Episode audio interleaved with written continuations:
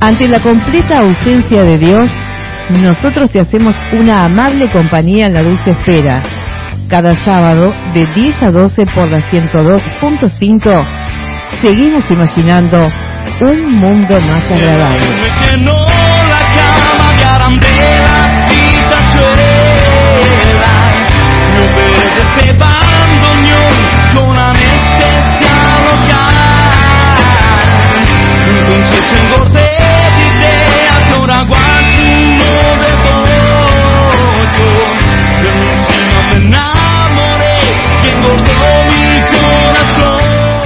Pasó Axel Luque y la columna musical, el segmento musical y reflexivo de la mano de los espíritus.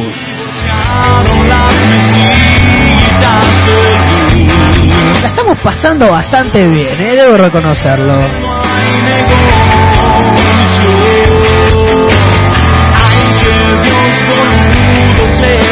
Estamos de 10 a 12, en el mundo agradable, en esta mañana primaveral. Veremos cómo nos va.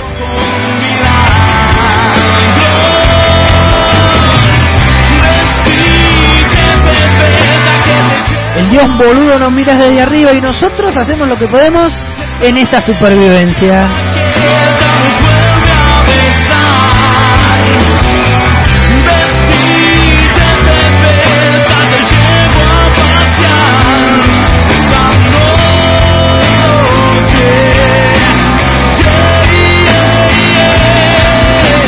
Protagonismo lo toma el negro Díaz y sus verdades relativas en este momento.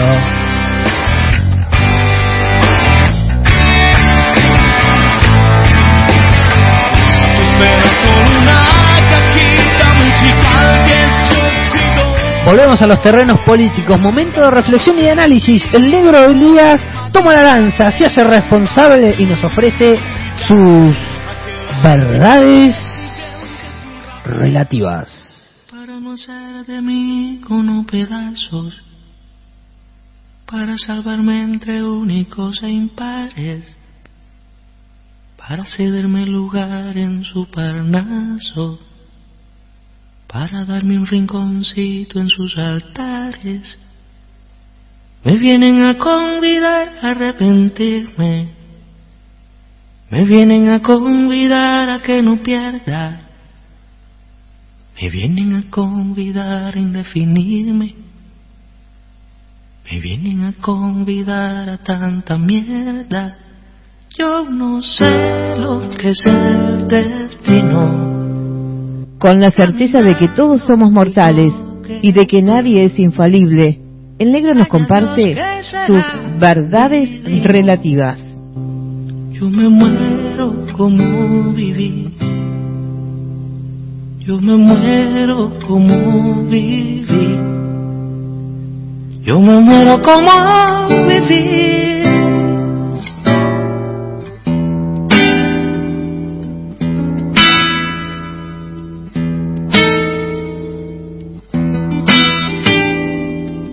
Cuando nos entregaron a Sebastián, sus piecitos estaban morados. Pensé, que era por el frío y que lloraría si lo bañaba. Pero Sebastián no emitía ningún sonido. Estaba en estado de shock. No cerraba los ojos, tenía las pupilas muy dilatadas, tenía un estado de rigidez total en el cuerpo. Llevaba un enterito de guata que chorreaba orín. Su piel toda arrugada y deshidratada tenía llagas que sangraban detrás de las rodillas y en las axilas. No quiso la mamadera cuando le sacamos los escarpines. Apenas se le veían tres dedos del pie por la inflamación. Había sido golpeado fuertemente en los pies. Su bombacha de goma estaba destrozada, pero tenía partes pegadas en la cintura en su piel. Lo torturaron físicamente durante 24 horas.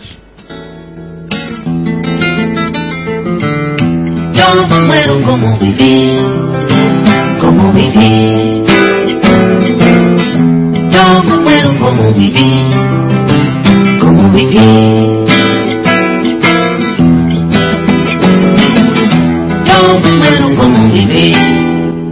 Esto es lo que narra Julia en sede judicial, quien es la tía de Sebastián Souli Ríos, quien es hijo de Adriana María Díaz Ríos y Juan Carlos Solier, ambos de 22 años, ambos estudiantes universitarios.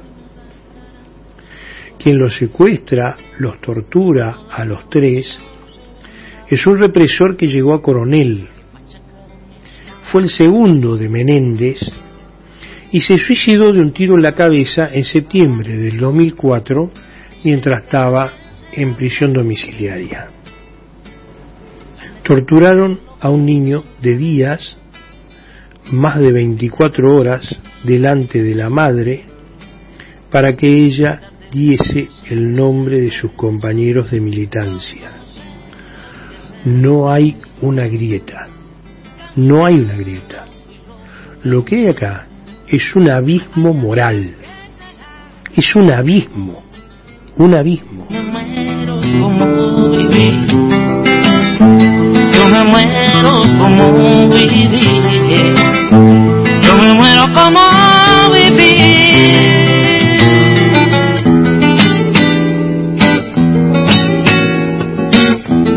Se produce lo de la AMIA, los familiares de la AMIA salen a reclamar justicia y a partir del 2015 son espiados. Se pierde un submarino chiquito en un mar muy grande y los familiares de las víctimas son espiadas. Secuestran y desaparecen un chico, Santiago Maldonado, y sus familiares son espiados. Hay un incendio intencional en Iron Mountain y las víctimas, bomberos, bomberos voluntarios, gente de defensa civil, son espiados. Se vencen millones de vacunas, no se entregan miles de netbooks, decenas de jueces son movidos sin pasar por el Senado y cierran el Ministerio de Salud.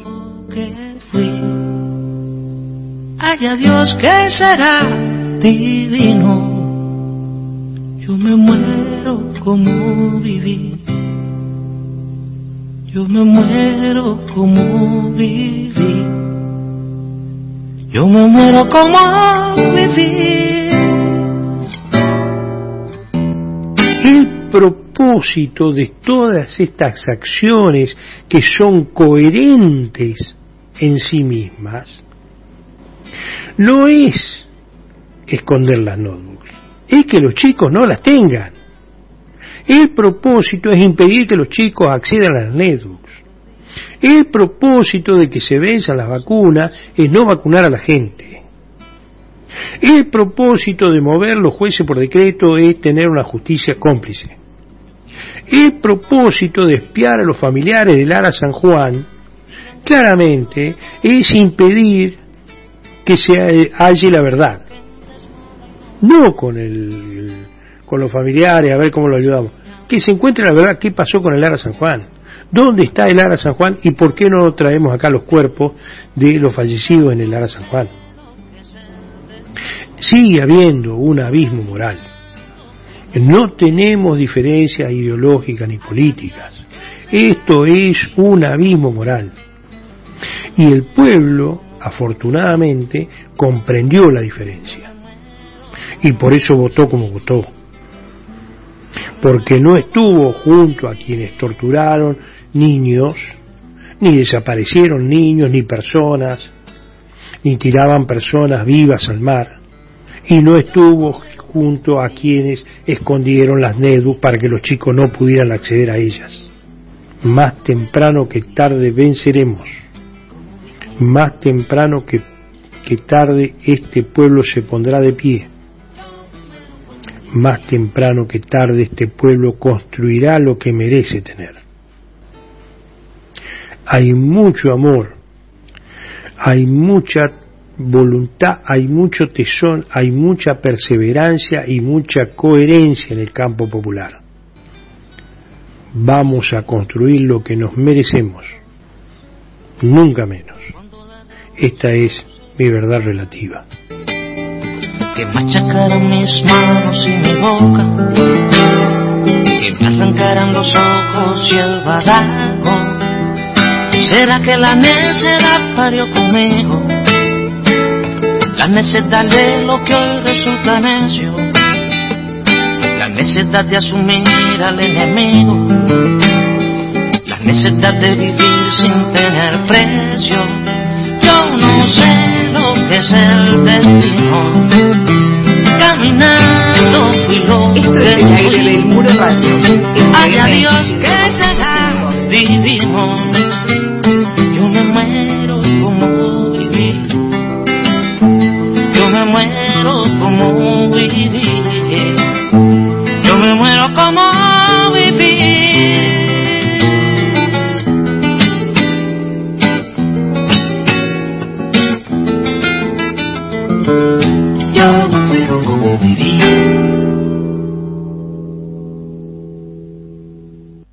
El aire del Muro Radio, FM 102.5.